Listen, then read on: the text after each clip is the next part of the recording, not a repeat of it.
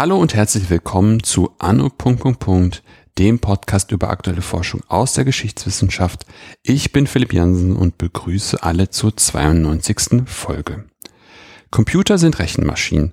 Ohne dass man ihnen sagt, was sie tun sollen, machen sie nichts. Man muss sie programmieren, damit sie etwas oder eben das tun, was man von ihnen möchte. Kaspar Mirau hat eine Art Telekolleg für Programmieren gefunden, die einer breiteren Zuhörerinnenschaft das Programmieren vermitteln wollte, als noch längst nicht jeder Haushalt einen Computer hatte. Hallo Kaspar. Hallo. Kaspar, bevor wir ins Thema starten, kannst du dich einmal kurz selbst vorstellen? Ja, hallo. Ich bin äh, Kaspar Mirau. Ähm, ich arbeite eigentlich nicht direkt im akademischen Bereich, sondern habe einen Dayjob, wie man so schön sagt, im technischen Bereich. Ich berate Firmen mit größeren Internetauftritten und ähnlich. Meine genaue Jobbezeichnung ist zurzeit, die, die hat sich gewandelt in den letzten 20 Jahren, DevOp. Äh, es gibt da so, ein, äh, so, eine Historie der, der Berufsbezeichnung. Das hieß früher Administrator, dann hieß es System Engineer, jetzt heißt es gerade DevOp. Dann geht auch mit anderen Arbeitsweisen einher.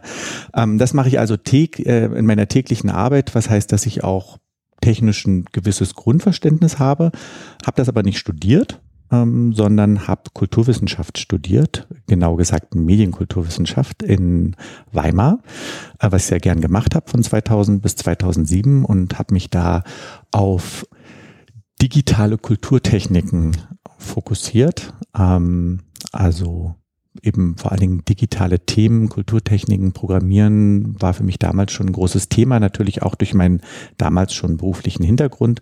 Das war sehr schön, das beides miteinander zu verbinden oder das ist auch sehr, sehr schön. Mhm.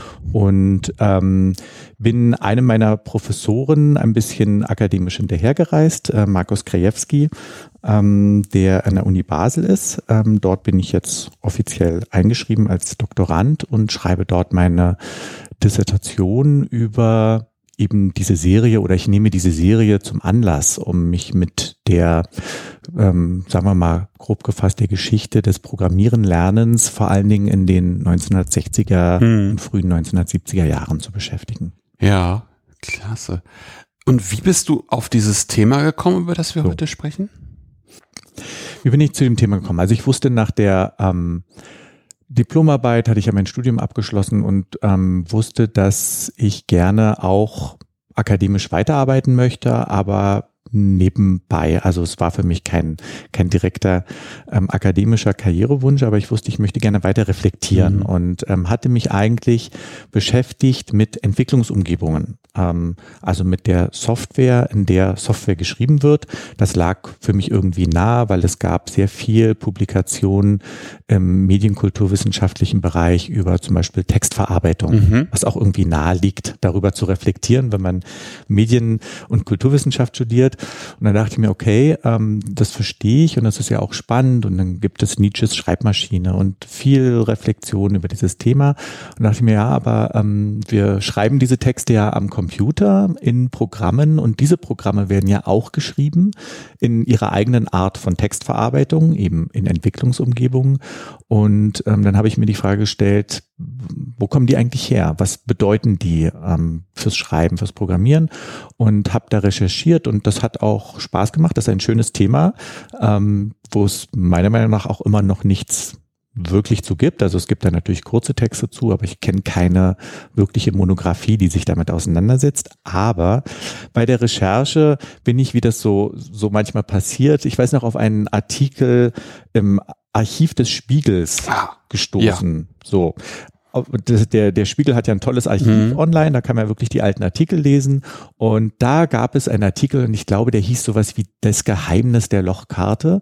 Und das war aus den frühen 70er Jahren oder späte 60er eine Ankündigung einer Fernsehserie, die sich irgendwie mit Programmieren beschäftigt. Und da dachte ich, 1970 eine Fernsehserie, die Programmieren unterrichtet, da, da kann irgendwas nicht stimmen, weil Da konnte ja niemand programmieren. Ja. Also zumindest nicht zu Hause. Das waren ja nicht die 80er. In den 80ern gab es die Homecomputer-Welle, aber in den 70ern nicht. In den 70ern waren Computer auch wirklich in der Regel einfach zu groß, um sie sich zu Hause Mhm. aufzustellen. Und Fernsehen war jetzt auch nicht das Medium, in dem man ähm, beliebig Sendezeit ähm, benutzt hat. Ja, es gab wenig Fernsehsender, Produzieren von Fernsehen war teuer. Also dachte ich, da muss es irgendwie eine größere Geschichte geben und die gibt es. Also ich bin dann in losgezogen, habe erstmal ähm, im, in den Fernseharchiven die Sendung angefordert, was nicht so einfach ist. Das ist auch äh, spannend, aus Fernseharchiven von 1970 Sendungsaufzeichnungen zu bekommen. Ein teurer Vorgang und mit vielen Hürden äh, versehen, aber ich habe das auf eine Folge alle Folgen bekommen und habe die Serie mir dann angeguckt und dachte, okay, das ist ein Dissertationsthema, einfach schon wegen der Aufmachung der, der Serie, wie die aussieht. Und ähm, so bin ich in dieses Thema eingestiegen. Und dann stellt man sich natürlich die Frage, warum gibt es diese Serie? Also warum hat man das gemacht? Ähm, aber natürlich auch ästhetische Fragen, wie sieht die aus? Und äh, so entspinnt sich dann quasi wie von selbst ein Dissertationsthema. Das ist doch schön, dass für alle Menschen, die äh, auch gerne was machen wollen würden und äh, Angst haben, dass das irgendwie nicht vorangeht, von dir zu hören, dass es eigentlich wie so ein Schneeballprinzip ist und dass sich da einfach was entwickeln will, von ganz alleine mehr oder weniger. Spannend. Ja, das wird ja auch, also das ist ja auch so ein Tipp, ne? Also weil, weil viele ja ein bisschen verzweifelt auf der Suche sind nach Themen. Jetzt muss ich sagen, ich bin in der luxuriösen Situation, dass ich ja im kulturwissenschaftlichen Bereich, Bereich promoviere, wo oft die Zügel sehr locker gelassen werden bei der Themensuche. Mhm. Aber wenn das so ist, dann ähm, kann man auch gucken, dass man so ein Thema wirklich auf sich zukommen lässt ähm, und äh, den interessanten Spuren folgen. Ja. Ja, ja, ja. Wie muss man sich das einfach vorstellen? Also, wie ist es überhaupt zu dieser Serie gekommen, über die, die du gestolpert bist? Ja, also wie es genau dazu gekommen ist. Ja, das, also es gibt ja die, die Frage, wie ist es allgemein dazu gekommen und wie ist es genau dazu gekommen. Hm. Die Frage, wie es allgemein dazu gekommen ist, kann ich mittlerweile ganz, ganz gut beantworten. Also ich ähm, habe einen, glaube ich, guten Einblick darin, wie in den 1960er Jahren die Arbeitsmarkt- und Ausbildungssituation aussah. Also was musste programmiert werden, wer hat programmiert, wie wurde programmiert? Ähm, und um es ganz kurz zusammenzufassen, damals gab es, genauso wie heute, einen großen Mangel an ProgrammiererInnen. Äh, vor allen Dingen dann auch schon Programmierern. Das war in den 60ern schon sehr stark männlich besetzt, der, der Beruf. Ähm, und damals wurde ein enormer Mangel festgestellt, ähm, teilweise mit denselben Worten wie heute. Das ist lustig, wenn man sich ja so mit Historie beschäftigt und dann heute Anzeigen liest für Ausbildungsinstitute und äh, oder Artikel über eben den, den Mangel an technischem Personal und denkt, wow, da hat sich seit 50, 60 Jahren eigentlich nichts getan. Also zumindest nicht an den Beschwerden. Also die allgemeine Situation kann ich ganz gut einschätzen. Es gab noch kein Informatikstudium ähm, Ende der 60er. Das ist erst Ende der 60er, Anfang der 70er eingeführt worden. Also um 1970, 71 herum gab es die ersten Studenten, die Informatik fertig studiert haben. Mhm. Das heißt, es gab diesen akademischen, offiziellen akademischen Weg noch nicht. Es war ein akademischer Quereinstieg bis, bis dahin, äh, in diese Richtung Programmierung zu gehen und Computer Science. Es gab einen spannenden Wildwuchs an privaten Ausbildungsinstituten. Es gab äh, aber auch Warnungen davor, ein Schwarzbuch vor Programm, äh, für, für die Warnung von Fernlehrgängen. Also eine sehr, sehr spannende heterogene Zeit, weil die eben noch nicht so normiert war, wie sie, wie sie heute ist. Und dann gehe ich natürlich aber auch der Frage nach, wie kam es konkret zu dieser Serie? Also warum wurde sie genau gemacht? Ein paar Fragen sind da für mich noch offen. Ich bin gerade dabei, im Bundesarchiv zum Beispiel einen Termin zu machen, was auch gar nicht so einfach ist, Ja. weil da gibt es äh, ein paar Akten mit dem Namen äh, Planung einer Fernsehserie Programmierung oder so, äh, also von politischer Stelle. Äh, da versuche ich gerade ranzukommen. Da scheint also politisch natürlich was passiert zu sein.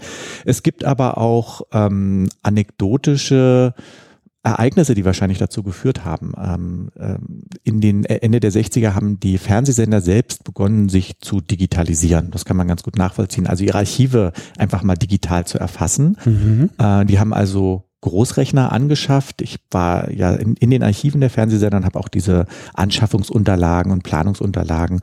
Und ähm, da lässt sich recht gut zeigen, dass aus diesem Lernprozess, den die Fernsehsender selber durchgemacht haben, auch auch der Gedanke entstanden ist, diesen Lernprozess zu verallgemeinern und äh, eben das, was sie selbst sozusagen gelernt haben und auch lernen wollten, auch nochmal mit einer Serie anzubieten, weil mhm. sie gemerkt haben, da, da gibt es ein Lack of Knowledge. Ich habe manchmal so Englisch durch den Beruf, also so, so, so ein Wissensmangel. Ja. Ähm, das heißt, es gibt sehr verschiedene Parameter, die dazu geführt haben, was ja auch so eine typische kulturwissenschaftliche Analyse ist, dass ich nicht sage, ähm, Heinz Peter hat sich die Serie ausgedacht und dann kamen die, sondern ich versuche natürlich eher so einen Diskursquerschnitt zu bilden aus den 60ern mit vielen Strängen, die dazu geführt haben, dass diese Serie kam. Jetzt muss ich noch dazu sagen, es gibt manchmal auch die schockierenden Funde, wenn man in Archiven sucht. Mhm. Und ähm, wenn man schon länger sich mit, mit einem äh, mit, mit Archivmaterial beschäftigt und dazu auch schreibt, gibt es manchmal den einen Fund, den man eigentlich nicht haben möchte. Und den, den gab es Tatsache. Ich habe Gott sei Dank und leider gefunden, dass ein, zwei Jahre bevor diese Serie in den dritten Programmen in Westdeutschland ausgestrahlt wurde, gab es die schon in der DDR. Das ist natürlich ein historischer Knaller, ja, mhm. also weil das ja sowieso immer ein wichtiges Thema ist, wenn man sich mit deutscher Geschichte ja. beschäftigt, nicht zu vergessen, dass es auch die DDR gab. Ich bin selber in der DDR geboren und habe da elf Jahre gelebt, deswegen freue ich mich auch, das ein bisschen mit einzuarbeiten, zumal ich in der DDR programmieren gelernt habe, noch auf Robotron-Computern. Und ähm, da muss man dann natürlich gucken, wie man damit umgeht. Ich habe es geschafft, davon auch wirklich zwei Folgen noch zu besorgen ähm, und auch ähm, auf einer Webseite vom Robotron Archiv Halle, das ich sehr empfehlen kann, äh, wenn man sich für Computergeschichte interessiert. Das ist so eine so ein Museum, ein privat geleitetes Museum, eine Halle voller Robotron-Technik. Ganz toll, da kann man hingehen und, und so Technik-Nerds erklären einem stundenlang alles, was man wissen möchte und schalten auch die Geräte ja. ein, die alten. Uh. Und dort hatten sie ähm, tatsächlich online einfach die, die Sendungsbeschreibungen archiviert von, von dieser DDR-Sendung. Das sind natürlich tolle Treffer, wo ich manchmal auch einfach nur Dankesmails einfach so hinschreibe aus dem Nichts. Äh, das finde ich auch mal ganz wichtig. Ähm, genau, die Serie gibt's auch, da muss man dann gucken, wie geht man damit um. Ähm, ich vergleiche die natürlich ein bisschen, aber klammer das dann auch bewusst aus. Da muss man ja dann auch in der Dissertation einfach sagen, hier gibt es noch ähm, diese Sendung, die ist vorher gelaufen, äh, es gibt die Parallelen, aber ich fokussiere mich jetzt dennoch darauf und dann geht das auch akademisch so gut. Hm, hm, hm, hm. Das ist natürlich jetzt schon mal, schon mal sehr interessant, allein schon die Genese, die westdeutsche Genese und dass du dann noch einen Zufallsfund aus, aus Ostdeutschland hast, das ist natürlich auch echt interessant. Wie muss man sich denn, du hattest ja gesagt, dass das mehr oder weniger nur so eine, so eine Folie ist, vor der du dir, also diese, diese Serie ist sozusagen eine Folie, vor der du dir was genau angeguckt hast? Also ich habe ähm, erstmal sehr viel natürlich computerhistorische Literatur gelesen. Das macht man ja einfach, um zu verstehen, was gab es für Computer, mm. wie mhm. wurden die benutzt, welche Menschen haben die benutzt. Ähm, und ähm, was ein bisschen entstanden ist in diesem Rahmen, ist, dass mir ähm, während dieser ähm, Lektüre aufgefallen ist, dass ich bestimmte Epochen erstmal der äh, Computerhistorie ausgemacht habe. Das war ursprünglich nicht mein Thema, aber mir war das erstmal für mich selbst wichtig, mhm. diese Literatur, die ich die ganze Zeit lese, einzuordnen. Ja. Und so beginne ich meine Arbeit mit einer, ich nenne es Epochalisierung der Computerhistorisierung. Ja, also ich ja. habe so drei Epochen ausgemacht, grob, mhm. ähm, äh, in denen über Computer geschrieben wird. So, ähm, Wollen wir die mal durchgehen? Ja, gerne. Ähm, die nenne ich die, die erste Epoche ist die Epoche der Maschine. Ah, ja? in, in der Epoche der Maschine wird geschrieben über das Ding, den Objektcomputer, Elektronikmaschinen. Mhm. Ähm, die geht relativ lang, bis 1990 ungefähr, vielleicht sogar 2000. Wow. Das lässt sich sehr, sehr gut zeigen an den Titeln. Also das Wort Maschine taucht jahrzehntelang in Titeln auf. Äh, das ändert sich ein bisschen nachher, auch Computer. Es gibt den Begriff der Denkmaschine, der 1970 so, so ein Peak hat, äh, wo, wo der wirklich überall verwendet wird. Ähm, es ist auch eine Zeit, in der vor allen Dingen Menschen über Computer schreiben, die beruflich mit denen zu tun haben. Also es schreiben vor allen Dingen TechnikerInnen, vor allen Dingen aber Techniker über Computer mit einem sehr, sehr technischen Blick auf die Maschine. Worüber die sehr, sehr wenig schreiben, sind die Personen, die verschwinden einfach, die, die mhm. sind quasi nicht da, ähm, äh, oder die Praktiken wie Praktiken? das Ganze benutzt ah, wurde. Also wie mhm. wird der benutzt? Das, das wird immer, also es wird ein Programm, also nicht mal, eigentlich ist die Maschine lange Zeit das Thema und lange Zeit wird auch Software gar nicht thematisiert. Das liegt auch daran, dass Software erst ähm, später überhaupt zu, als eigenes Artefakt wahrgenommen wird. Lange Zeit wurden ja Computer verkauft und, und Software wurde damit immer gebundelt, die, die wurde einfach mitgegeben. Mhm. Und irgendwann, kann man zeigen, hat IBM das sogenannte Unbundling vorgenommen und haben gesagt, hey, Software ist auch ein Produkt. Lasst uns das mal rausnehmen und extra verkaufen. Ja, das ist jetzt sehr einfach äh, zusammengefasst, was sie getan haben, aber das nennt sich Unbundling äh, von Hardware und Software. Und es lässt sich zum Beispiel auch zeigen, dass der Hardware-Begriff eine längere Geschichte hat als der Software-Begriff. So, also die Epoche der Maschine ist die Epoche der, der Hardware, ähm, der Denkmaschinen und einer Denkweise, die vor allen Dingen den Computer über seine auch physikalischen Eigenschaften definiert. Ja. Ich mache das Ganze auch an, an, an einem kul wichtigen kulturwissenschaftlichen Text fest, den ich gerne kritisiere, äh, von, von Friedrich Kittler, der heißt, es gibt keine Software. Den hat er, glaube ich, um 1990 herum geschrieben, äh, wo er ein bisschen salopp äh, darüber ähm, sinniert, dass eben Software ja letzten Endes doch in physikalischer Hardware äh, läuft. Und das ist so ein schöner Text, weil der ist genau an dieser Bruchstelle von diesen Epochen, mhm. die ich ausmache und ist so ein bisschen wie so ein Schritt zurück. Ähm, äh, ich habe lustigerweise vor zehn Jahren mal einen Text geschrieben, der hieß, es gibt keine Hardware, wo ich sozusagen die, die Gegenthese aufmache durch die ganze Virtualisierung und dass heutzutage Software in Software in Software läuft. Ähm, äh, genau, aber das ist für mich ein schöner kulturwissenschaftlicher äh, Bruch, äh, dieser, dieser Text, ähm, an, dem, an dem ich mich auch ent, entlanghangle. Und das ist jedenfalls die große Epoche der Maschine. So, und mhm. danach folgt ähm, äh, nach meiner Lesart die Epoche der Software. Also irgendwann rückt Software in den in den Mittelpunkt.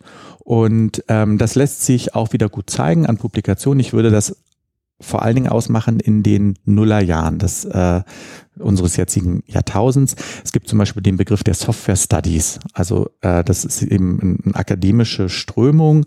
Da gibt es ein Buch von, von Matthew Fuller, Fuller so, ein, so, ein, so ein Sammelband. Da wird eben auch gesagt, wir müssen Software als Ding betrachten, wirklich als Artefakt und, und nicht als sowas Schwammiges, was da irgendwie läuft und das wirklich betrachten wie ein Objekt. Und das ist eine neue Lesart von Software. Und es gibt auch viel, auch im deutschsprachigen Bereich, viel über Text, äh, Textverarbeitung, das hatte ich schon erwähnt, aber auch über PowerPoint. Ja, PowerPoint ist evil, war, war, war so eine berühmte Strömung in, in den Nullerjahren, über Tabellenkalkulation. Also es wurde plötzlich sehr viel geschrieben über Software, auch über Computerspiele. Ähm, und ich glaube, das liegt auch daran, dass plötzlich auch die Leute schrieben, die mit Computern in ihrer Kindheit aufgewachsen sind. Ähm, mhm. man, ich versuche natürlich nicht so sehr äh, zu personalisieren und sagen, was, was war der Autor, aber das spielt natürlich eine Rolle, weil in den Nullerjahren schreiben Menschen, die in den 80ern Homecomputer hatten. Das ist natürlich eine andere Generation, als wenn die in den 60er Jahren mit Computer auf, aufgewachsen sind. Mhm. So, das ist also die, die ähm, zweite Epoche, die ist viel kürzer, aber das passt ja auch zur Beschleunigung des, des Computers. Ja. Ähm, ich ich kürze die, die hier mal ab. Und dann ist die dritte Epoche, die, die ich die Epoche des Sozialen nenne. Ähm, da, das klingt ein wenig nach Social Media. Das ist auch nicht schlimm, dass es danach klingt. Das ist aber gar nicht der Fokus, den, den ich habe an der Stelle, sondern ähm, mit Epoche des Sozialen meine ich die Epoche des Diskutierens von Genderfragen mhm. macht. Äh, das sind, das ist das, was in den Zehnerjahren kommt. Da kommen die ganzen, also da kommen massiv einfach die Veröffentlichungen über die ganzen Genderfragen. Wann haben eigentlich Frauen an, an Rechnern gearbeitet und es stellt sich raus, die Geschichte ist doch anders, als man denkt. Und äh, es gibt viele, viele Beispiele, viele einflussreiche Frauen. Aber auch was ist mit Black Communities? Ähm, äh, das wird alles äh, aufgearbeitet und dann eben auch diese ganzen Machtfragen. Wer hat Zugang zu Technologie? Was bedeutet das? Ähm, was bedeuten das für Algorithmen, äh, die, ja, wie interpretieren die, gibt es überhaupt äh, Algorithmen, die irgendwie wertungsfrei sind und so weiter. Das nenne ich eben die Epoche des Sozialen, weil hier das Soziale ähm, verhandelt wird. Und ähm, diese drei Epochen lassen sich nach meiner Lesart recht gut zeigen. Ähm, ich benutze den Begriff der Epochenschwelle von, von Blumenberg. Der ähm, hat einen guten Arbeitsbegriff, wo er eben sagt, na, Epochen sind nicht, also Epoche an sich heißt ja eigentlich, das ist ja ein Schnitt. Der Begriff Epoche bezeichnet ja eigentlich einen harten Umbruch, Epoche, mhm. aber im Deutschen verwenden wir Epoche auch für einen Zeitraum. Und Blumenberg sagt, ähm, dass es eben so ein, so ein, dass Epochenschwellen wie so ein Limes sind, der so ein bisschen wabert. Das geht ganz gut dann mit diesem Begriff auch zu arbeiten, wenn man eben sagt, na gut, es gab auch mal zehn Jahre früher schon eine Publikation, die du vielleicht in die nächste Epoche eigentlich einarbeiten würdest. Also das ist kein harter Cut, den ich da mache, aber es ist eine, eine starke Fokussierung historisch. Mhm, mh, mh. Und wenn wir jetzt nochmal in die, in die 70er Jahre, in die 70er Jahre gehen, nochmal ein bisschen, bisschen reinschauen, oder eher lass uns doch in die 60er gehen. Oder so, dann lass uns auch in die 60er gehen. Du bist der Fachmann. Ähm, ja. Genau, lass uns doch mal in die 60er gehen. Wie, wie war das da? Also wie, wie, wie ist das letzten Endes dann zu diesen Serien gekommen? Warum hatte man, ja, was, was, was tat sich da? Hm.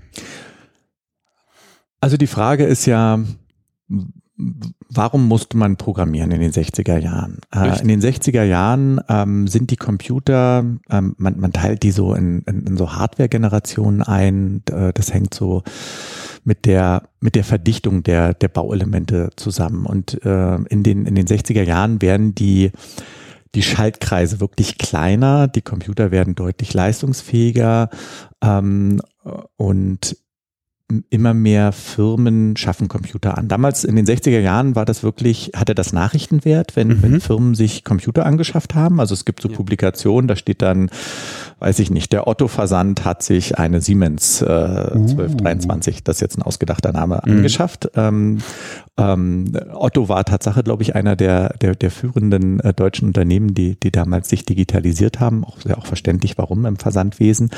Und ähm, äh, Im äh, akademischen Bereich wurde natürlich gerechnet, im militärischen Bereich wurde gerechnet. Mhm. Und es gab, wie gesagt, kein Informatikstudium, also es gab keinen formalen akademischen Weg, Programmieren zu lernen.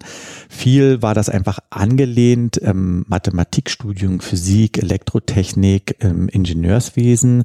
Das ist äh, auch ein spannendes Thema, dem ich auch nochmal in der Arbeit nachgehe. Diese Dichotomie zwischen Mathematik und Ingenieurswesen am Computer. Da gibt es so ein sagen wir, so, ein, so, so ein Kampf der der Einflussbereiche, ne? weil der Computer ist natürlich einerseits so die Mathematikmaschine, die logische, aber es ist eben auch Ergebnis von Ingenieurswesen und das trifft da auch aufeinander und auch bis heute an den Arten, wie man programmieren lernt. Man kann eben akademisch programmieren lernen mhm. im, im, Studium und man kann aber auch in einer Ausbildung sehr, sehr hands-on programmieren lernen, was oft eher in diese Ingenieursrichtung geht, ja, wo es einfach um geht, Dinge zu bauen. So. Und ähm, das heißt, wir haben diese, diese 60er Jahre.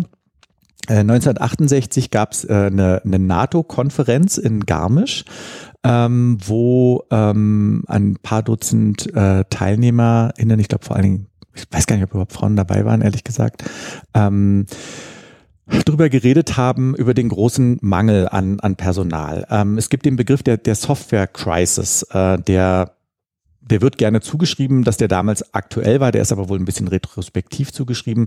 Die, die Software Crisis beschreibt diesen Schockmoment, ähm, dass man eigentlich lange Zeit davon ausgegangen war, dass schneller werdende Computer dazu führen werden, dass es bessere Programmiersprachen gibt. Man, der, der Fachbegriff ist äh, expressivere Programmiersprachen.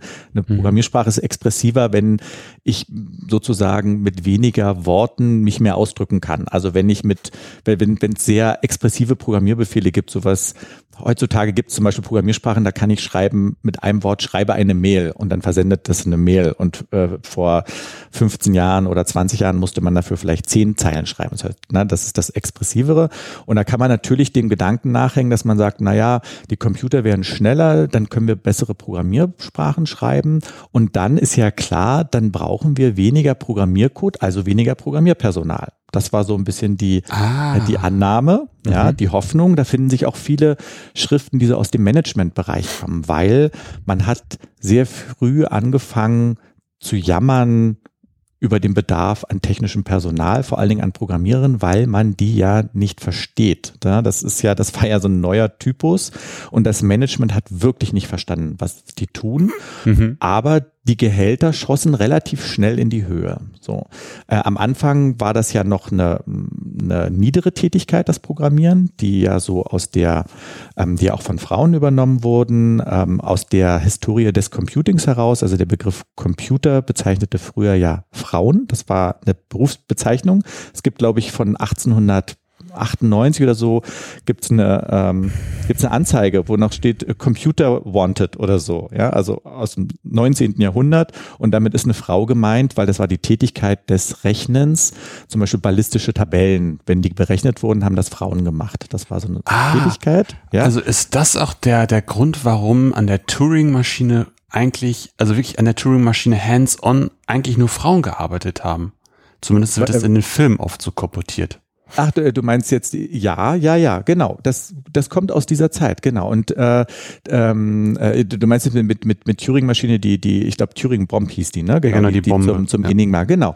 Das, das war eine weibliche Tätigkeit, bis sie übernommen wurde, ja. Ähm, und die kommt eben aus diesem, aus diesem Rechnen. Also die haben einfach Kopf und, und schriftliches Rechnen gemacht, Tag ein, Tag aus. Die hatten mathematische Grundausbildung und ähm, dann kam eben diese Rechenmaschinen, ne, mhm. Rechnen, mhm. Computing und ähm, dann war klar, dass die Computer das Computing übernehmen und plötzlich stellte sich aber raus, dass die ja was ganz anderes machen, nämlich Programmieren. Am Anfang noch mit Kabeln äh, zum großen Teil und da auch wirklich großartige Leistungen vollbracht haben.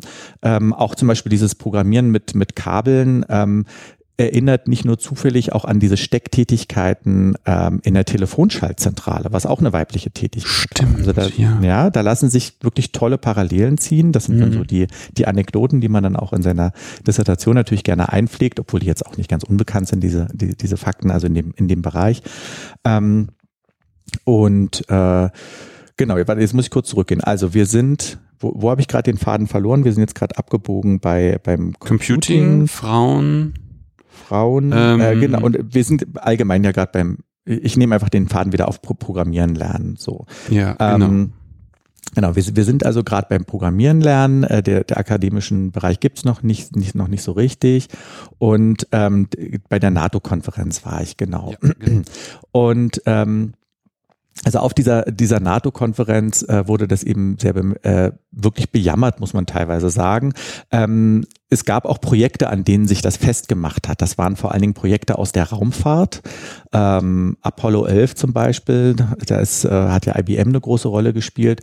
Und die Softwareprojekte waren riesig. Also die haben Zehntausende, wenn nicht Hunderttausende Zeilen Programmiercode umfasst. Wow, okay. Und das ist einfach explodiert. Ähm, und man hat geahnt, das wird nicht besser, ja, ähm, sondern wir brauchen immer mehr Personal. Und dann war natürlich die Frage, ja, wo, wo bekommen wir das eigentlich her? Und ähm, die Hardwarehersteller haben sehr viel ausgebildet, also IBM hat halt IBM ausgebildet. Und jetzt war damals das Problem noch, dass die Hardware-Maschinen sich sehr stark unterschieden. Also Siemens und IBM, wenn du da programmieren gelernt hast, warst du halt Siemens-Programmierer oder IBM-Programmierer, weil du sehr, sehr hardware-nah ah, programmiert hast. Ja, ja. Okay. Ähm, was sich auch aber in den 60er Jahren anfängt stark zu verschieben, weil immer expressivere, abstraktere Programmiersprachen kommen, die eben nicht mehr so hardware-nah sind. Aber auch das war noch ein, Problem. Ähm, und dann gab es Ausbildungsinstitute, private. Ähm, vor allen Dingen gab es einen boomenden, florierenden Markt an Fernlehrgängen, äh, wo man im Fernlehrgang programmieren lernen konnte, äh, der wohl aber auch sehr durchwachsen war. Es gab eben viele schwarze Schafe. Ähm, ich habe auch ein, ein Schwarzbuch, äh, habe ich äh, schon, schon angedeutet, genau. über Fernlehrgänge. Ähm, und auch in dieser, dieser Serie von den dritten Programmen in der ersten Folge warnen die auch explizit vor, vor, vor Neppern und Schleppern und da gibt's so lustige Einspieler manchmal, äh, wo dann so, so nach, so reenacted wird, wie man über den Tisch gezogen wird. Das ist sehr, sehr illuster. okay. ähm, wo so ein unbedarfter Mann, der zu Hause aber im Anzug sitzt, äh, von einem Menschen genötigt wird, eine Programmierausbildung zu machen, die dann eben, eben schlecht ist. Und es gibt auch Radiobeiträge, habe ich auch aus der Zeit. Also das muss ein Thema gewesen sein. Ähm, und in diesem Zuge ähm, gibt es natürlich auch von staatlicher Seite Überlegungen, was können wir tun, äh, weil die, die Wirtschaft ist natürlich auch blockiert oder sagt auch hier, wir sind blockiert, wir haben zu wenig Personal. Und man antizipiert auch an den Verkäufen der Rechner, dass der Bedarf explodieren wird. Also man weiß, man hat schon zu wenig und es wird aber noch viel zu wenig sein. Und in diesem, in diesem Umfeld entsteht ähm, aus verschiedenen Strängen heraus eben die Idee zu sagen, wir machen eine, äh, ein, einen Fernlehrgang, der so ein Grundkurs ist. Äh, es gab damals eben auch so Eignung, Eignungstests viel, die gemacht wurden. Und die Idee von diesem Lehrgang war, dass man eben im Fernsehen lernt, was Computer sind, wie sie funktioniert, sehr rudimentär programmieren lernt, aber technisch durchaus aus anspruchsvoll, also mit Programmiersprache, die man heute nicht mehr jedem zumuten würde. Und am Ende, und das ist das wirklich Spannende, konnte man mit einem Test abschließen. Äh, mhm. Dieser Test war ein ähm, Multiple-Choice-Fragebogen, den man ausgefüllt hat und der kulturwissenschaftlich großes Glück, sowas dann zu beschreiben, der dann eingeschickt wurde und von einer IBM-Maschine automatisch äh, eingelesen und ausgewertet wurde. Also man hat ähm, einen Programmierkurs gemacht und am Ende damit abgeschlossen, dass man ähm, einen, einen, einen maschinenlesbaren äh, äh, maschinenlesbares Formular ausgefüllt hat, das dann automatisch ausgewertet wurde und dann hat man automatisch sein Zertifikat zugeschickt bekommen. Und dazu habe ich auch schönes Archivmaterial, nämlich Zuschriften von äh, Zuschauer und Zuschauerinnen, weil auch äh, nicht wenige Frauen daran teilgenommen haben. Mm. Mhm. Und ähm, die sich dann beschwert haben, äh, ähm, dass die Maschine, das ist sehr, sehr schön, dass die Maschine hätte sie falsch verstanden und ähm, daraus kann man auch einen schönen Erzählstrang natürlich machen. Ich habe ja schon den Begriff Denkmaschinen erwähnt. Der spielt in den 70er Jahren, also um 1970 herum noch eine große Rolle, dass der Maschine doch sehr starke persönliche Eigenschaften zuge beschrieben werden. Da gibt es auch Spiegelartikel, wo wirklich Computer beschrieben werden, dass sie irgendwie seufzen und denen geht's nicht gut und so. Also Maschinen haben so einen, so einen sehr, sehr starken persönlichen Charakter. Es kommt auch Space 2001 ins Kino, äh, Ende der 60er, ähm, ja, wo der Computer ja redet und Gefühle hat äh, oder sagen wir mal schlecht drauf ist, um seine Handlung zu sagen. Ähm, das spielt natürlich eine Rolle und das ist spannend, dass das sieht man auch in den Zuschriften. Also wie die Menschen wahrnehmen, wie der Computer sie behandelt hat. Ähm, eben er hat sie behandelt. Ne? Man geht nicht mhm. davon aus, dass vielleicht irgendwie sie halt einfach falsch an, geantwortet haben oder es einfach äh, eine falsche Auswertung war, sondern da geht es dann um Interpretation durch, mhm. durch den Mensch-Computer. Genau. Also ähm, am Ende sollte man ähm, ein Zertifikat in der Hand halten und das Zertifikat äh, sollte genutzt werden können, um, wenn man sich irgendwo bewirbt oder ähm, eine, eine weiterführende Ausbildung macht, die Einstiegshürde überspringt und sagt, hier, ich habe einen Basic-Grundkurs, also nicht Basic, das ist falsch in dem Begriff, weil es ja eine Programmiersprache ist, aber ich habe einen Grundkurs gemacht, ich kenne mich damit aus und hier ist mein, mein Beleg. Genau. Mhm. Und ähm, es haben es haben im fünfstelligen Bereich Menschen an, an dieser Zertifizierung Tatsache teilgenommen. Also das war relevant, was da passiert. Für die Zeit auf jeden Fall, ja. Für die Zeit, genau, das muss man sich auch immer sagen. Wir reden hier nicht von YouTube äh, oder so, sondern Menschen, die sich im linearen Fernsehen vor den Fernseher gesetzt haben mit, ich glaube, 26 Folgen äh, wow. zu einer bestimmten Uhrzeit, die sich vier Bücher gekauft haben vorher, die gab es auch noch, äh, die waren wichtig, Begleitliteratur ähm, und wirklich technisch stand auch durchaus anspruchsvolle Dinge sich angetan haben, um dann nachher noch äh, an diesem Kurs, äh, an, an diesem äh, Zertifizierung teilzunehmen. Ja, ja. Das ist auf jeden Fall echt ganz schön krass.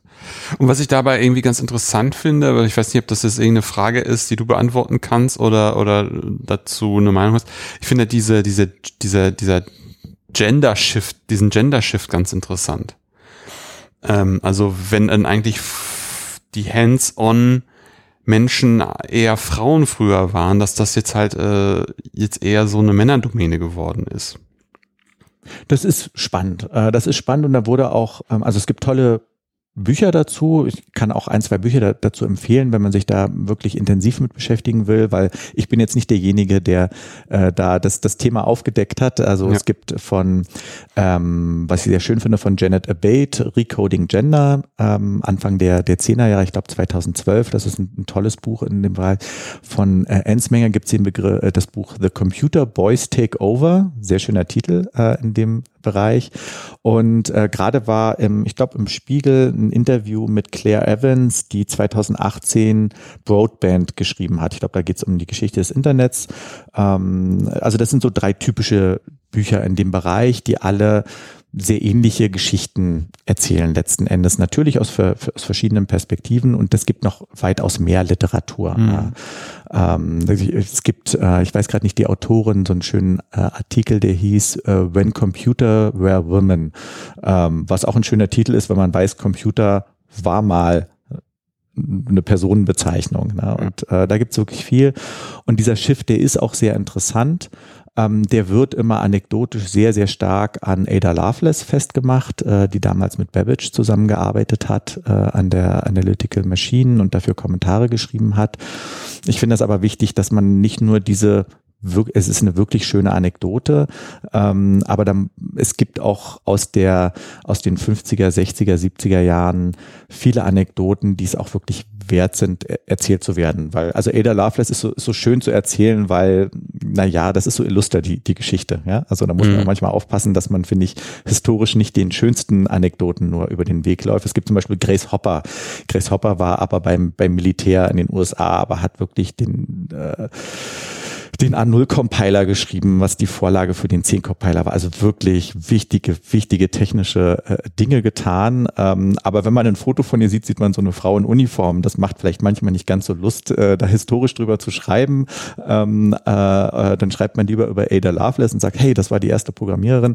Ähm, aber es gibt wirklich viele, viele Geschichten, ähm, die es da zu erzählen gibt und die auch wichtig sind. Es gibt viele Errungenschaften, die man eben sagen kann, da die gehen wirklich auf Frauen zurück. Hm. Und dieser Schiff Shift, der ist, der ist Tatsache spannend. Da gibt es auch verschiedene Perspektiven drauf. Also die Claire Evans, die, äh, glaube ich, erzählt das ein bisschen anders. Sie sagt, nee, Frauen wurden nicht so sehr verdrängt. Das war eher so ein schleichender Prozess. Es gibt aber eben auch die Sichtweise zu sagen, nee, das ist schon eine, eine wirkliche Verdrängung. Nach dem Krieg kamen die Männer zurück, die bisher nur die Maschinen gebaut haben, weil das war eine Ingenieurstätigkeit und dann festgestellt haben, Moment mal, das andere ist ja hier auch Ingenieurs- und Mathematik. Das, das, also da, danke, wir übernehmen.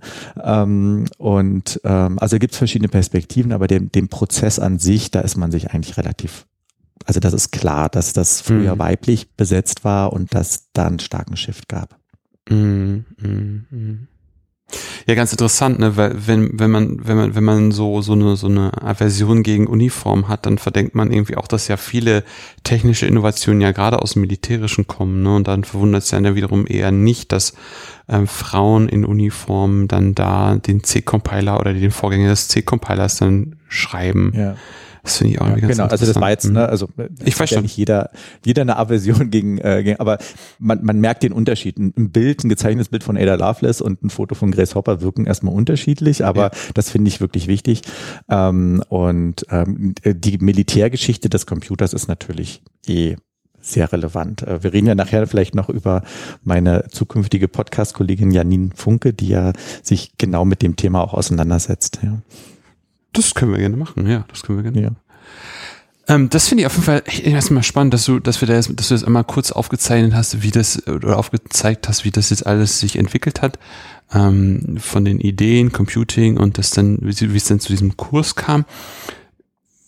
Wie gehst du dann jetzt in deinem Projekt dann weiter, wenn du dann in dem Punkt bist, okay, da ist jetzt diese Zertifizierung gewesen ähm, und im fünfstelligen Bereich haben Menschen diesen Kurs gemacht? Also ich, ich kann ja kurz genau was zur Struktur der, der Arbeit sagen. Also ich erkläre am Anfang doch auf, für mich auch überraschend ähm, langer Strecke diese, diese Epochen, ähm, einfach weil mir das dann doch wichtig war und dieses Denken über den Computer auch ähm, gut gepasst hat, das Ganze nochmal noch mal auszuführen und ich dabei aber natürlich auch immer wieder Literatur streife, die sich direkt auf, auf mein Thema auswirkt, weil ich mich ja auch damit beschäftigen muss, was ist eigentlich Programmieren, ähm, wer programmiert und warum. Ähm, und danach beschäftige ich mich mit der Frage, ja, wie, wie wurde denn überhaupt technisches Wissen vermittelt in den 60er Jahren? Also mhm. wie wurde Programmieren vermittelt? Also wirklich vermittelt. Ich rede jetzt nicht davon, wo, dass man sagt, na, an der Uni in Mathe, sondern wie wurde es vermittelt? Ja. Also wirklich direkt, das ist ja eine spannende Frage. Ähm, aber auch wie wurde Computerdenken, also ich finde das einen schönen Begriff, wie wurde im Englischen gibt es ja Computational Thinking, wie wurde Computerdenken vermittelt? Ähm, mhm. Und da gibt es sehr, sehr schöne Geschichten, die man dazu rausarbeiten kann. Es gibt in den 60er Jahren überraschend viele ähm, technische Spielzeuge für Kinder. Mhm. Wirklich? Wow. Ja. Und zwar Spielzeuge, die Programmieren beibringen sollten für Kinder. Äh, das ist insofern interessant, als dass es heute so Geräte wie Arduino, Calliope, mhm. Raspberry Pi gibt und man so das Gefühl hat, so wow, wir sind im zweiten, also im dritten Jahrtausend und es gibt diese Technologien und wir können Kinder Programmieren beibringen. Aber das gab es schon mal in den 60er Jahren. Ähm, äh, da gab es also teilweise Spielzeuge, die wirklich nur aus Plastik waren, wo irgendwie mit mit Plastikmurmeln logische, also Computerlogik gelernt wurde, Bullsche Logik. Es gibt ja so diese Logik mit und und oder und so Verknüpfungen. Ich will das jetzt gar nicht so doll ausführen, aber es gibt einfach einen klassischen Bereich der, der Logik, die am Computer eine wichtige Rolle spielt, diese Null- und Einsen-Logik. Und es gab Spielzeuge, die das in Spiel, ähm, äh, in Spielzeug implementiert haben. Ähm, und das ist ja jetzt aber keine rückwirkende Zuweisung, dass ich sage, das war so, sondern da waren Begleithefte dabei, die das also so erstaunlich komplex erklärt haben, dass auch ich mit ja, einem erweiterten technischen Wissen mich wirklich hinsetzen muss und sagen, okay, das ist anspruchsvolle Literatur. Es gibt ein, ein Spielzeug, das ich gerne erwähnen kann, das immer wieder auftaucht, das ist das äh, Spiel Dr. Nim. Ähm, äh, Dr. Nim beruht auf einem, auf dem Streichholzspiel, dieses wo man so äh, Streichhölzer wegnimmt und wer das letzte nimmt oder nicht nimmt, der hat verloren. Das mhm. kenn, kennst du vielleicht. Ähm, da gibt es eine bestimmte Regeln äh, für dieses Spiel. Es gibt, heißt es so, so Dr. Nim, das ist eine bestimmte Art, kann man googeln, man findet es einfach. Und das gab es zum Beispiel als Plastikspiel, wo man so Murmeln oben reingeworfen hat und ähm, dann hat man immer so Tasten gedrückt, äh, um selber zu entscheiden, wie viel Murmel man macht und hat gegen dieses Plastikspiel gespielt. Das bestand nur aus Plastik. Mhm. Ähm, da waren so ein paar Schalter, die man konnte man so sozusagen in eine Grundposition machen und dann sind von oben nach, nach unten immer die Murmeln durchgelaufen und man hat gegen dieses Spiel, gegen dieses Stück Plastik gespielt und dieses Stück Plastik war sehr, sehr gut darin, gegen dich Dr. Nim zu spielen. Sehr gut darin. Ich habe das, weil es gibt einen tollen Trend, ähm, dass man mittlerweile viele dieser alten Geräte in 3D-Druckern wieder ausdrucken kann. Uh. Es gibt so eine Webseite, die heißt Instructables und da findest du einfach 3D-Druckvorlagen. Und das ist für mich natürlich ein Traum aus den 60er Jahren, einfach ein, ein Spielzeug auszudrucken. Ich habe das hier hinter mir stehen. Ja. Ähm, und ich habe das dagegen gespielt. Äh, ich habe Schwierigkeiten dagegen zu gewinnen. So. Und diese Spielzeuge wurden als Anlass genommen, Computerdenken zu vermitteln. Da wurde dann erklärt, was sind Computer, was ist Boolsche binäre Logik. Ähm, also es wurde gesagt, hey, das ist hier kein Computer, aber dieses Ding funktioniert schon ein bisschen wie ein Computer, wie ein bestimmtes Programm.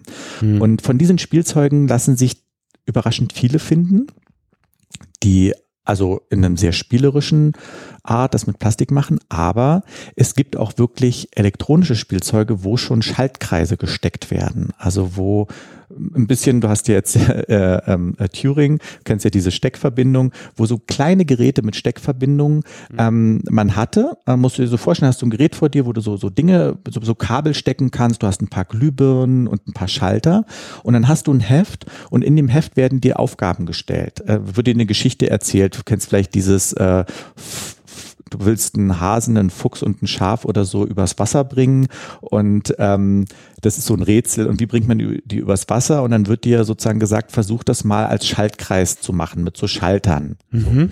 Ähm, und davon gibt es auch so einige Geräte, sowohl in Amerika, äh, Frankreich, Deutschland. Ich habe mir glücklicherweise habe ich von vielen Geräten welche kaufen können. Also ich habe die auch hier, äh, um die auch wirklich anzufassen. Das ist mir immer sehr wichtig, äh, die Dinge wirklich auszuprobieren. Ähm, ich habe äh, vor kurzem den Begriff ähm, radikale Medienarchäologie gelesen, den fand ich sehr schön. Also mm, den mhm. Begriff der Medienarchäologie, wo man eben medienarchäologisch betrachtet und radikale Medienarchäologie ähm, soll so umfassen, äh, dass man äh, wirklich hands-on wirklich Programmiersprachen oder was auch immer wirklich ausprobiert. Und das, das verfolge ich auch in, im Zuge meiner Arbeit, ähm, diese Dinge möglichst anzufassen und, und die Begleithefte zu lesen, äh, weil da natürlich sehr viel Metatext auch dabei ist, ähm, weil es ist das eine zu sagen, es gab dieses Spielzeug und das andere ist natürlich den Text zu lesen, wo ich zum Beispiel mhm. auch immer wieder einen, ähm, einen Seitentrack aufmache zum Thema Genderfragen, weil da finden sich natürlich implizit dann doch oft Gender Aussagen. Also zum Beispiel, wenn in so einem Gerät, was eigentlich so Steckverbindungen, Programmierlogik machen soll, äh, man ähm, dass äh, die Geschichte der der eifersüchtigen Ehefrau nachbauen soll, die irgendwie ja, wirklich, also wo du auch dir die Frage stellst, warum? Äh, warum musste das sein? Ähm, das ist aber, äh, also aus historischer Sicht gut natürlich, weil das passt sehr, sehr gut in, in das ganze Narrativ. Ähm, also es gibt eine beeindruckende Geschichte der Spielzeuge in den 60er Jahren. Mm. Das ist ein, äh, ein Strang, den ich erzähle, um eben zu, zu versuchen zu erklären, wie sind denn diese Menschen auch geprägt in den 60er Jahren? Warum nehmen die denn überhaupt an dem Kurs teil? Weil das ist eben auch eine Frage, die ich mir stelle. Nicht nur, warum wird der Kurs gemacht, warum gibt es Bedarf, sondern was bewegt denn diese Zehntausenden Menschen daran teilzunehmen? Das ist ja, ja auch eine Frage. Klar, ja. ähm, und da spielt die Popkultur eine Rolle. Äh, mhm. Es hm. gibt eben Filme wie Space 2001. Es gibt die Mondlandung, die spielt eine große Rolle. 68, äh, Apollo 11. Ja. Ich habe jetzt die Jahreszahlen nicht, nicht verwechselt. Auch die Berichterstattung ist zum Beispiel relevant für die Serie, weil da ja auch technisches Wissen vermittelt wurde äh, in, in, in dieser Sendung. Und ähm, dann ist der, der nächste Strang, dass ich eben mir auch anschaue, wie wurde eigentlich Programmieren unterrichtet? Ähm, in einer Zeit, in der kaum Menschen Zugang zu Computern hatten ja. und auch, und das ist das Spannende, an den Orten, wo Computer standen. Weil, um diesen Strang äh, jetzt, jetzt auch noch aufzugreifen, ähm, man darf nicht denken, dass in den 60er Jahren Menschen an Tastaturen und Bildschirmen saßen. Viele Computer hatten keine Bildschirme und viele hatten auch keine Tastaturen so richtig. Ähm, das waren riesige Anlagen und ähm, Computer waren ein, ein Geflecht aus mehreren Räumen und Maschinen. Ähm, mhm. Also man muss sich, wie gesagt, ein Computer, der war teilweise raumfüllend und da gab es den Beruf des Operators. Das war der Mensch, der wirklich an der Maschine saß, die anfassen durfte. Ähm, dann gab es den Beruf des Programmierers äh, oder der Programmiererin. Ähm, aber die beiden haben gar nicht so direkt, also der Programmierer ist nicht da reingekommen, hat programmiert, sondern lange Zeit hat, äh, wurde programmiert auf Papier. Also es wurde wirklich auf Programmblättern Programmtext geschrieben. So. Dieser Programmtext wurde dann einer Datatypistin gegeben oder salopp wurden sie auch lange Locherin genannt, weil lange Zeit ähm, Quelltext in Lochkarten übertragen wurde, später auch auf Magnetband. Das heißt, der wurde wirklich abgetippt äh, auf einer Maschine, die fürs Abtippen da war. Und dann hatte man diesen Quelltext und ähm, Quelltext, die, dieser rohe Programmiertext, der muss dann übersetzt werden in den Maschinencode.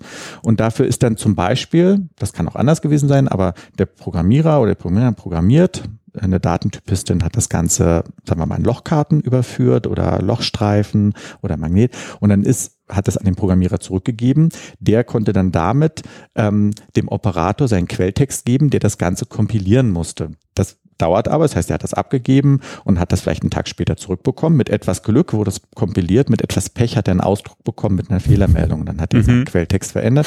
Ja, also du kriegst mit, das ist ein Geflecht aus Personen, ja. das erst später implodiert in einer Person. Mhm. Ähm, und Jetzt habe ich schon erwähnt, programmiert wurde auf Papier und es gab ähm, einen sehr wichtigen Bereich des eben auch natürlich Programmieren Lernens auf Papier, ähm, weil eben an Universitäten diese dann später auch, also es wurde, gab auch Informatik dann später oder vorher gab es ja schon Programmierkurse, da hat man nicht am Rechner gesessen, sondern da wurde auf der Tafel was gezeigt. Und dafür gab es ähm, eine sehr spannende Entwicklung, Papiercomputer. Ähm, und Papiercomputer muss man sich vorstellen als vor allen Dingen Konzept. Ähm, äh, einer der, der ersten ist der, ist der Littleman Computer. Ich glaube, der stammt aus dem Mitte der 60er Jahre vom MIT und da hatten, ich glaube, der war damals sogar noch Student, für seine Lehre sich überlegt, ähm, einen, einen theoretischen Computer, ein Computermodell. Er hat sich überlegt, da sitzt, da sitzt ein, ein Little Man in einem abgeschlossenen Raum mhm. und der hat einen Posteingang und einen Postausgang und 100 kleine Fächer, in die man was reinlegen kann, ähm, und zwar immer nur dreistellige Zahlen. Und dann hat er sich noch ähm, zehn Programmierbefehle ausgedacht, die immer aus drei Zahlen bestehen. Das mhm. klingt jetzt sehr abstrakt, aber muss ich ungefähr vorstellen. Mm, es gibt also eine Beschreibung davon, dass äh, man ähm, diesen Little Man ähm, programmieren kann, indem man zum Beispiel sowas schreibt wie ich habe es jetzt nicht genau im Kopf, aber sowas wie 208 heißt, ähm, ähm, nimm eine Zahl entgegen, ja, eine mhm. Dateneingabe und speicher sie in der Speicherzelle 08. Und dann war der nächste Befehl, nimm noch eine Zahl, leg die in eine andere Speicherzelle und der nächste Befehl, addiere die beiden Zahlen. So ungefähr hat das funktioniert. Sehr abstrakt äh, beschrieben. Und ähm, mit diesem Littleman-Computer und anderen Papiercomputern, die noch folgen, ein anderer hieß Cardiac, ähm, der von den Berkeley Labs stammte, ähm, konnte man Tatsache programmieren und die waren auch äh, ähm, in der Regel Turing vollständig. Mit, mit Turing vollständig bezeichnet man Computer, die theoretisch in der Lage sind, jeden anderen Computer zu simulieren. Also die so mächtig sind, jede programmierbare Aufgabe zu lösen. Mhm. Natürlich ist der Littleman-Computer mit seinen 100 Zellen sehr begrenzt und der bräuchte viel mehr Zellen, aber die Programmiersprache reichte dann schon, ich glaube beim Littleman-Computer auch, um theoretisch jedes Problem zu beschreiben. Ähm, und mit diesen Computern, und das ist eben sehr interessant, wurde Programmieren unterrichtet. Ich habe äh, vor kurzem auf dem Vintage Computing Festival einen, einen Vortrag gehalten mhm. über den Littleman Computer und habe einfach dort versucht zu unterrichten, sozusagen ein Einführungsprogramm, dass alle rausgehen konnten und gesagt haben, äh, ich kann jetzt ein bisschen programmieren damit. Das war sehr spannend für mich, weil es gab einen ganz tollen Moment, als ich diesen Vortrag vorbereitet habe, dachte ich irgendwann, ah, ich muss irgendwie auf dem iPad rummalen können und so und, und habe so überlegt, welche Medien ich benutze für den Vortrag, bis mir irgendwann aufgegangen ist, ich brauche eine Tafel. Und das war für mich so ein Aha-Effekt, dass ich dachte, oh Mann, ich, ich überlege gerade, wie ich eine Programmiersprache auf Papier aus den 1960er Jahren am besten unterrichten kann und eigentlich will ich eine Tafel, mhm. was ja damals das Medium mit war in, in der mhm. Lehre. Mhm. Also da habe ich eben durch diese Radio, äh, radikale Medienarchäologie gemerkt, wie gut dieses Setup auch funktioniert haben muss in sich. Ähm, mit der Tafel. Das, mit der Tafel, genau. Mm, also das, mm. ja, das ist eben für mich ein wichtiger Ansatz. Dieses Ausprobieren führt Tatsache dann auch zu einer Erkenntnis. Äh, eben, ich hatte diese Erkenntnis dieses Mediengefüges, dass das, mm. das so gut aufeinander abgestimmt war.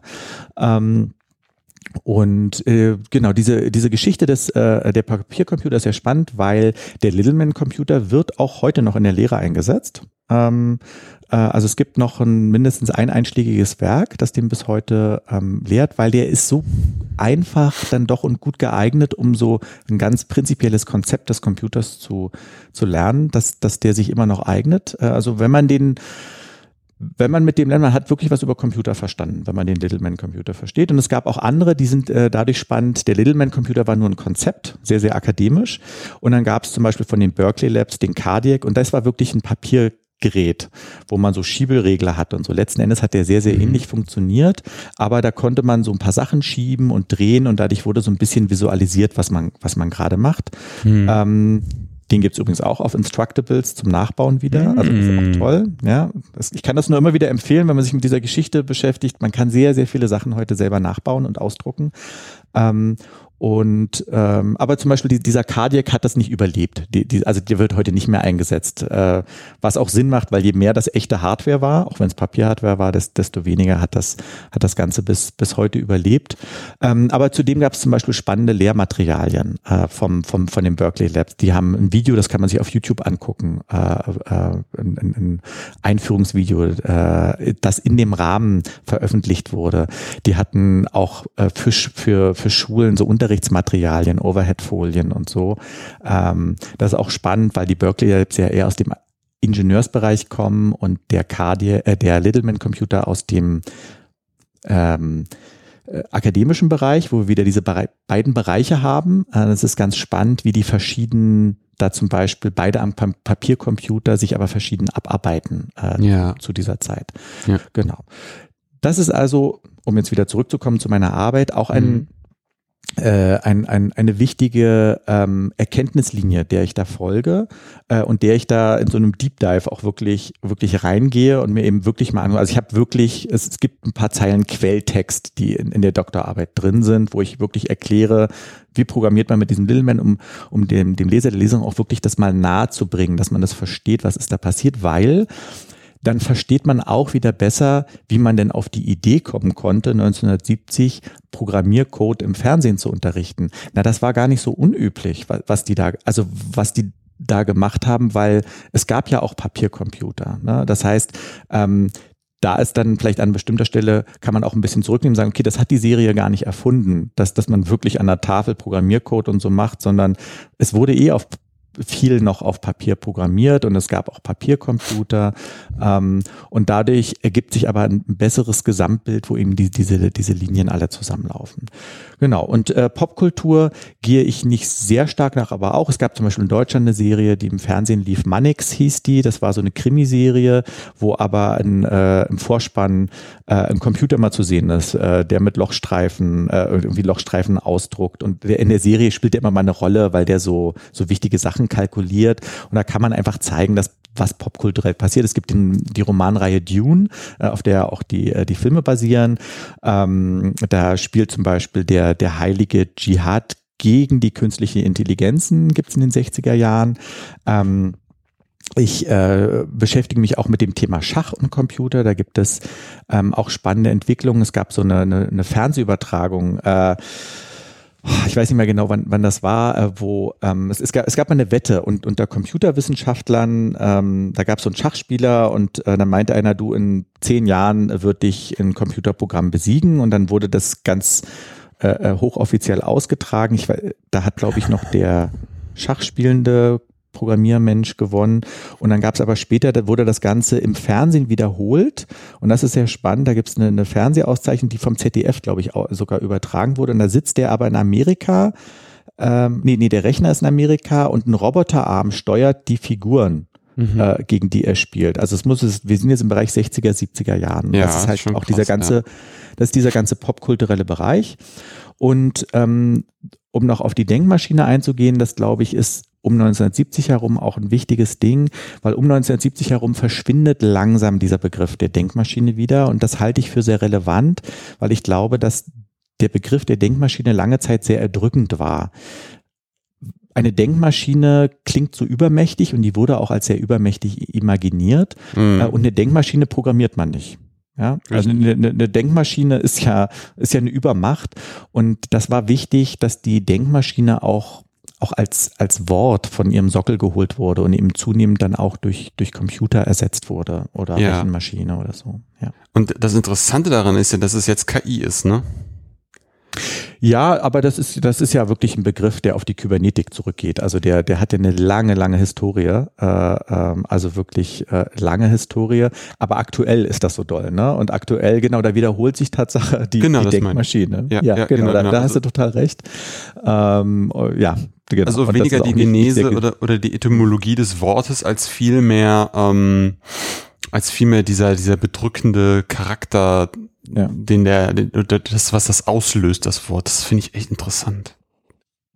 Ja, das ist also Worte, genau, Worte spielen auch eine große Rolle. Ja. Ähm, ich kann da noch, noch mal kurz auf die, die Gender-Fragen eingehen. Ich weiß leider nicht, in welchem Text das war. Es gibt so einen, einen Text, der sehr schön argumentiert, dass auch die Computer mittlerweile mit sehr, sehr männlichen, also maskulinen konnotierten mhm. Begriffen äh, ähm, äh, besetzt sind. Also äh, zum Beispiel äh, Boot ist eigentlich, kommt eher aus dem, äh, also ein Rechnerbooten kommt aus, aus dem militärischen äh, Crash und das sind alles so, so sehr martialische Begriffe, die da verwendet werden. Da kann, da kann man sich natürlich auch drüber streiten, ja, warum sind die jetzt maskulin konnotiert, aber wenn man diese Massierung an Begriffen äh, hört, ähm, kann man diese Argumentation, also ich kann der sehr gut folgen äh, und Begriffe, das merken wir ja gerade, spielen eine Rolle. Ne? Ist was eine Denkmaschine mhm. oder ein Computer, das macht einen Unterschied. Mhm. Ja, ja. Spannend, spannend, spannend. Das ist echt interessant. Ähm, ich überlege jetzt gerade, wie wir, wie wir weitermachen wollen. Möchtest du noch mal was, was von Janine Funke erzählen?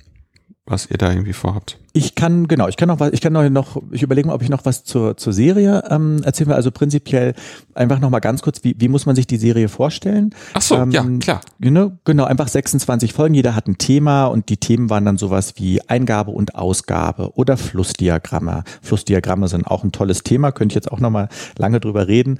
Mhm. Ähm, äh, aber jede Folge hat einfach ein Thema. Das Ganze war, wurde von drei Personen geleitet, eine Moderatorin ähm, und zwei Männern. Und die waren so aufgeteilt. Der eine war der Theoretiker und der andere der Praktiker. Wir haben wieder Informatik und Ingenieurswesen, hatten wir da auch Personal. Und die Frau war, ähm, ich habe gerade ihren Namen nicht parat, die hat eine, eine spannende äh, Biografie, weil die so ein bisschen schon gespielt hat, spielen musste, immer so ein bisschen die profanen Fragen zu stellen, als Frau, die da zwischen zwei Männern sitzt. Aber die Frau war die später die, die äh, wirklich erfolgreiche IBM-Managerin. Ja, also ähm, die, die, die hat wirklich bei IBM gearbeitet und, mhm. äh, und da ähm, in diesem Bereich äh, auch, auch Karriere gemacht. Die anderen beiden war schwierig, die, die noch rauszufinden.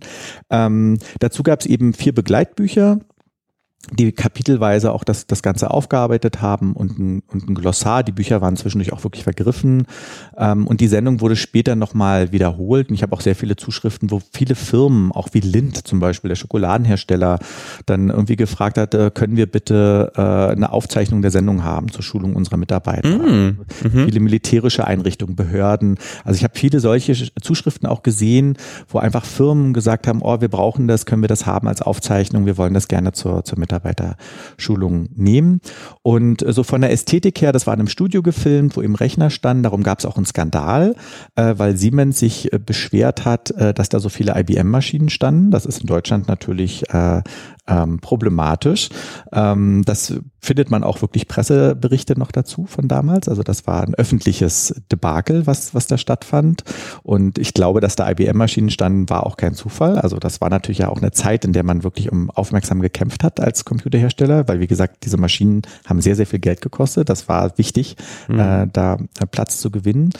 Ähm, und ähm, es wurde viel geredet, gezeigt ähm, und es gab aber auch immer wieder Einspieler, die ich sehr mag, äh, weil die einfach teilweise wirklich einfach unfreiwillig komisch natürlich sind. Schwarz-Weiß ist das Ganze, muss man sich das Ganze vorstellen. Und ähm, immer eine halbe Stunde. Genau. Mhm. Und so, genau, das äh, ist vielleicht noch wichtig äh, zu der zu der Serie. Und ich stelle mir jetzt im, ich, ich bin gerade in der Phase, ich kenne die Serie natürlich, ich schaue mir die jetzt gerade noch einmal durch, jede Folge mitsamt des Buches und äh, um meiner radikalen Medienarchäologie zu folgen, versuche gerade einfach mal so zu tun, als würde ich die Serie schauen. Ja. Ja, also sie nicht mit diesem akademischen Blick, sondern mich wirklich hinzusetzen und das Material zu lesen, mhm. so zu tun, das fällt mir schwer, als wüsste ich nicht, was ich lese, einfach zu gucken, was, was macht das mit mir, ähm, äh, was kriege ich da eigentlich vermittelt und wie fühlt sich das an. Genau.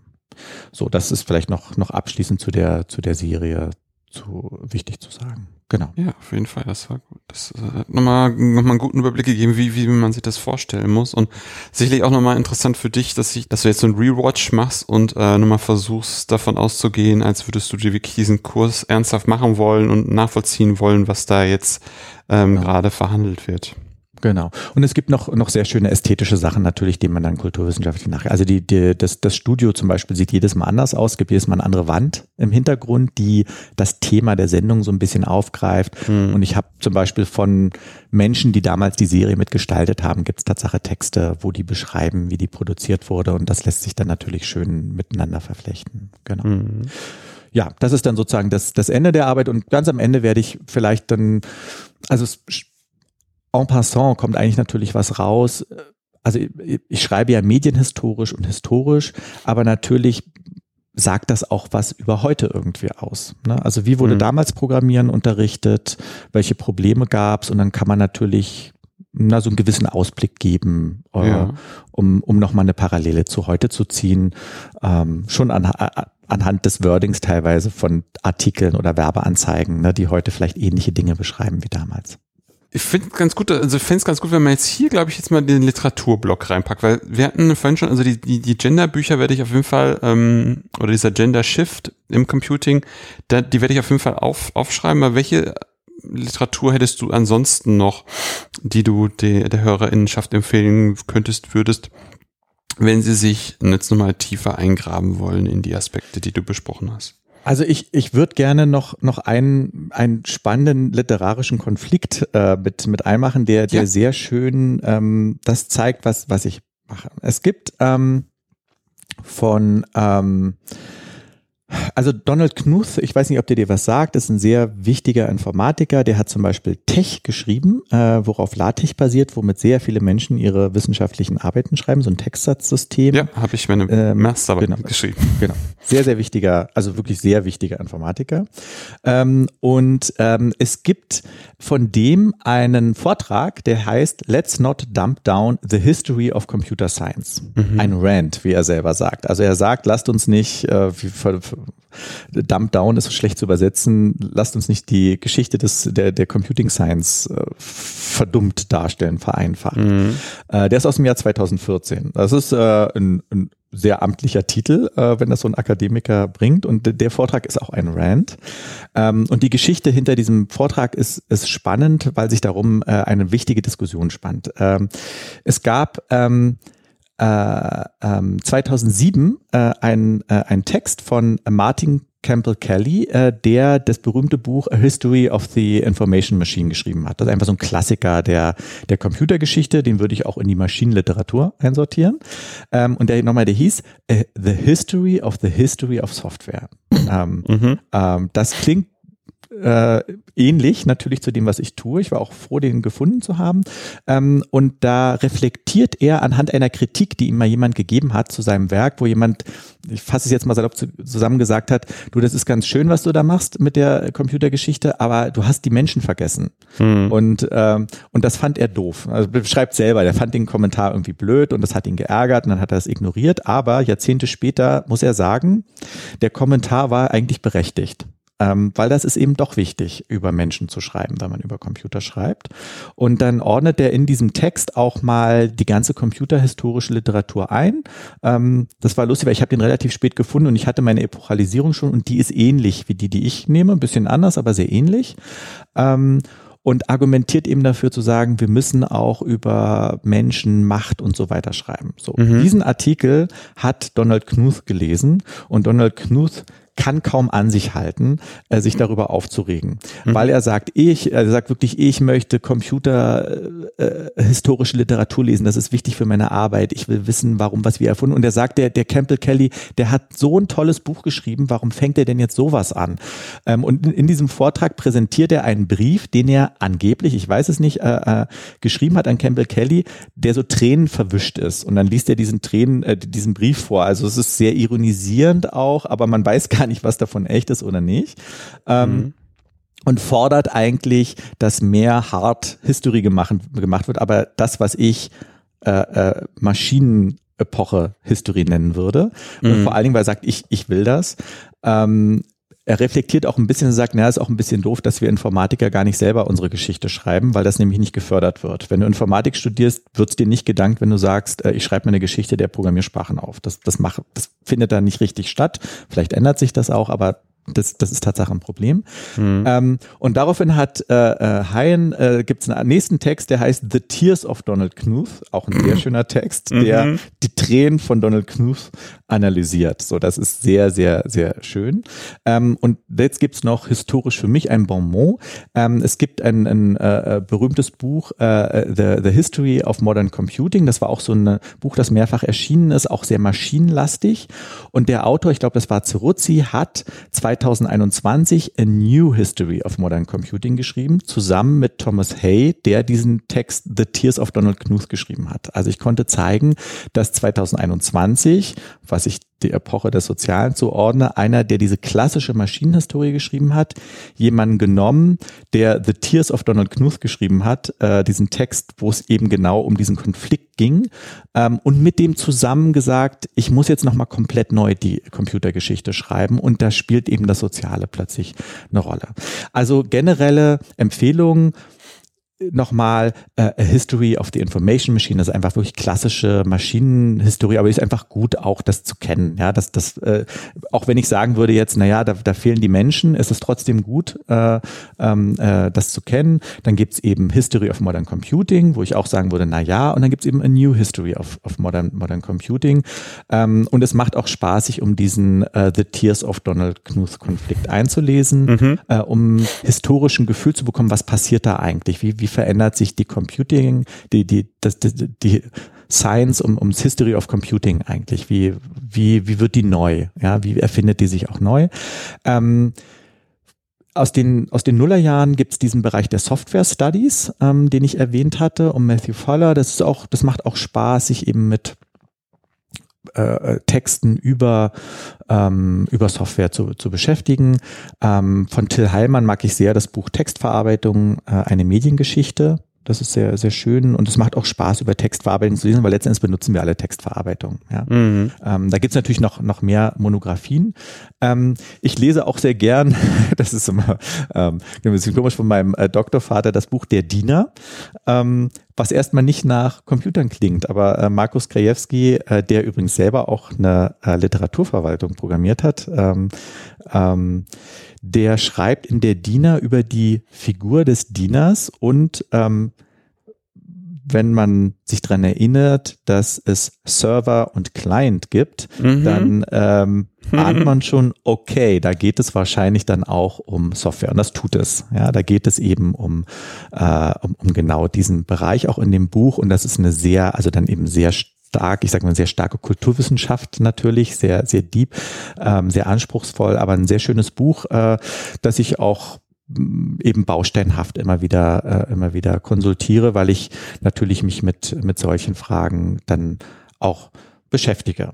Wenn wir bei den Begriffen Server Client sind, kann ich auch ein ähm, einen aktuellen Konflikt gerne noch, noch mit erwähnen. Das ist zum Beispiel im, also im Computerbereich spielen ja Begriffe wie Master, Server und Client eine große Rolle. Also die haben sich sehr eingebürgert.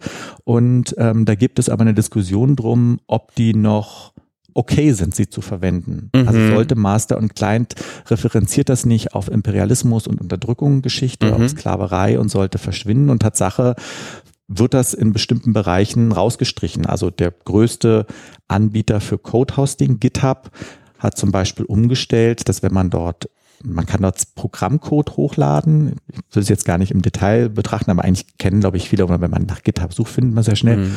Und da gab es immer den Hauptstrang der Software, wenn man den da hochlädt, der hieß immer Master und der heißt jetzt Main.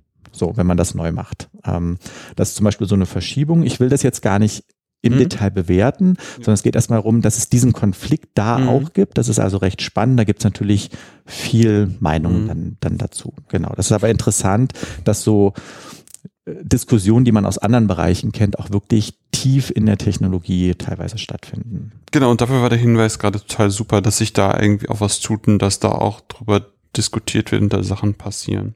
Ja. Ähm, was ich noch empfehlen kann, vielleicht eine neue Rubrik. Empfehlung aus der Küche des Küchenchefs. Ähm, The Bletchley Circle mhm. ist eigentlich eine Krimiserie, dreht sich um vier Frauen, die im Zweiten Weltkrieg im Bletchley Park da als, ja, als ähm, Logikerinnen eigentlich beschäftigt waren und ähm, eben dafür da waren, die Enigma zu entschlüsseln oder dabei zu helfen, die Informationen zu verarbeiten, die aus der Entschlüsselung rauskamen. Das ist eigentlich ganz interessant, weil da wird nämlich auch aufgemacht, wie, wie einfach der Zeitgeist war, wenn Frauen mal, ja, sowas wie Frischluft geschnuppert haben, also einfach mal gesehen haben, was sie, was sie bewegen und was sie leisten können.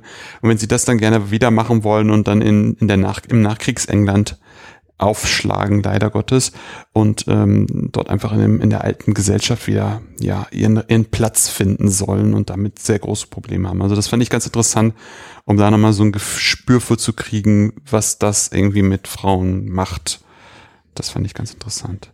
Genau, mhm. und deine ganzen Literaturangaben werde ich natürlich auch noch in den Shownotes verlinken, dass da einfach Menschen, die was suchen, auch was finden. Hättest du denn auch noch eine Gastempfehlung für mich? Ja, also ich habe ja schon äh, Janine Funke oder äh, ich habe hab mir zwei Gastempfehlungen äh, überlegt. Genau, also mhm. Janine Funke habe ich schon schon erwähnt. Äh, mit, Jan, mit Janine verbindet mich. Wir haben vorhin noch überlegt, ob sie Janine oder Janine heißt. Ich nenne sie Janine. Äh, Janine Funke. Ich hoffe, das ist richtig, Janine. Ähm, die, äh, mit der habe ich mich so zusammengefunden. Ich weiß gar nicht wie, weil wir immer mal so, ähm, man läuft sich ja akademisch immer so ein bisschen über den Weg, auch wenn man zu Hause schreibt, äh, ähm, weil man irgendwie mal hier einen Titel sieht und da, dass jemand an was arbeitet. Und Janine arbeitet über, ich glaube, ihr offizielles Arbeitstitel ist Computer im Kalten Krieg. Und ähm, da geht's natürlich um Ost-West und ähm, eben um Deutschland auch sehr stark und äh, im Zeitraum, der ja für mich auch relevant ist. Also äh, ich glaube, darüber sind wir uns irgendwie begegnet und irgendwann haben wir uns mal gegenseitig angeschrieben ähm, äh, und haben äh, beschlossen, dass wir einen Podcast zusammen starten. Da haben wir auch schon ein schönes Konzept, ähm, ähm, den wir bald machen werden. Und ich glaube, dass Janine anders als ich ähm, nochmal eben einen anderen Blick hat natürlich auf Computergeschichte als ich, dann eben wahrscheinlich auch einen eher militärischeren, äh, der ja auch sehr, sehr spannend ist. Und ähm, genau, das machen wir bald. Ähm, der, äh, der wird dann Digitalgeschichten heißen, digitalgeschichten.net. Und ähm, eine andere Empfehlung ähm, äh, wäre von mir Hannes Bajor. Ich weiß nicht, ob du den kennst. Äh, der ist an der ETH Zürich. Ich kenne ihn aus Basel, wo er auch oft ist. Ähm, und ähm, Hannes Bajor macht viel ähm, über digitales Schreiben, digitale Lyrik. Also der beschäftigt sich mit zum Beispiel ich nenne es jetzt vorsichtig, KI-generierter Literatur, experimentiert damit auch wirklich. Das finde ich ja immer sehr schön, wenn, wenn wirklich auch man selber damit programmiert und reflektiert darüber. Also er hat eigentlich über, ich glaube, über Bloomberg promoviert, wenn ich mich recht erinnere. Also hat einen sehr ähm, äh, philosophisch äh, einen Hintergrund auch ähm, und aber auch einen, einen, technischen Einschlag und das ist äh, recht spannend, diese Verbindung von eben moderner Technologie und natürlich äh, philosophischen Gedanken dann, die man dann dazu macht. Hm, das klingt alles sehr interessant. Super. Vielen herzlichen Dank für diesen spannenden Ausflug in die, in die Computergeschichte. Das war echt sehr interessant und sehr, sehr spannend, wie viel davon heutzutage noch irgendwie in der Gegenwart zu, zu, zu spüren ist. Das war sehr cool. Vielen Dank dafür. Sehr gerne. Ja, und das war's auch für heute bei Arno Punkt. Wenn es euch gefallen hat, empfehlt den Podcast gerne weiter. Ihr könnt ihn übrigens über Spotify, iTunes oder eine Podcast-App eurer Wahl abonnieren und hören. Wenn ihr mich unterstützen wollt, findet ihr auf der Webseite einen Spendbutton zu PayPal. Wenn ihr selber forscht und über euer Projekt sprechen wollt, kontaktiert mich einfach per Mail oder Twitter oder Mastodon. Ansonsten hören wir uns bald wieder. In diesem Sinne, auf bald und tschüss.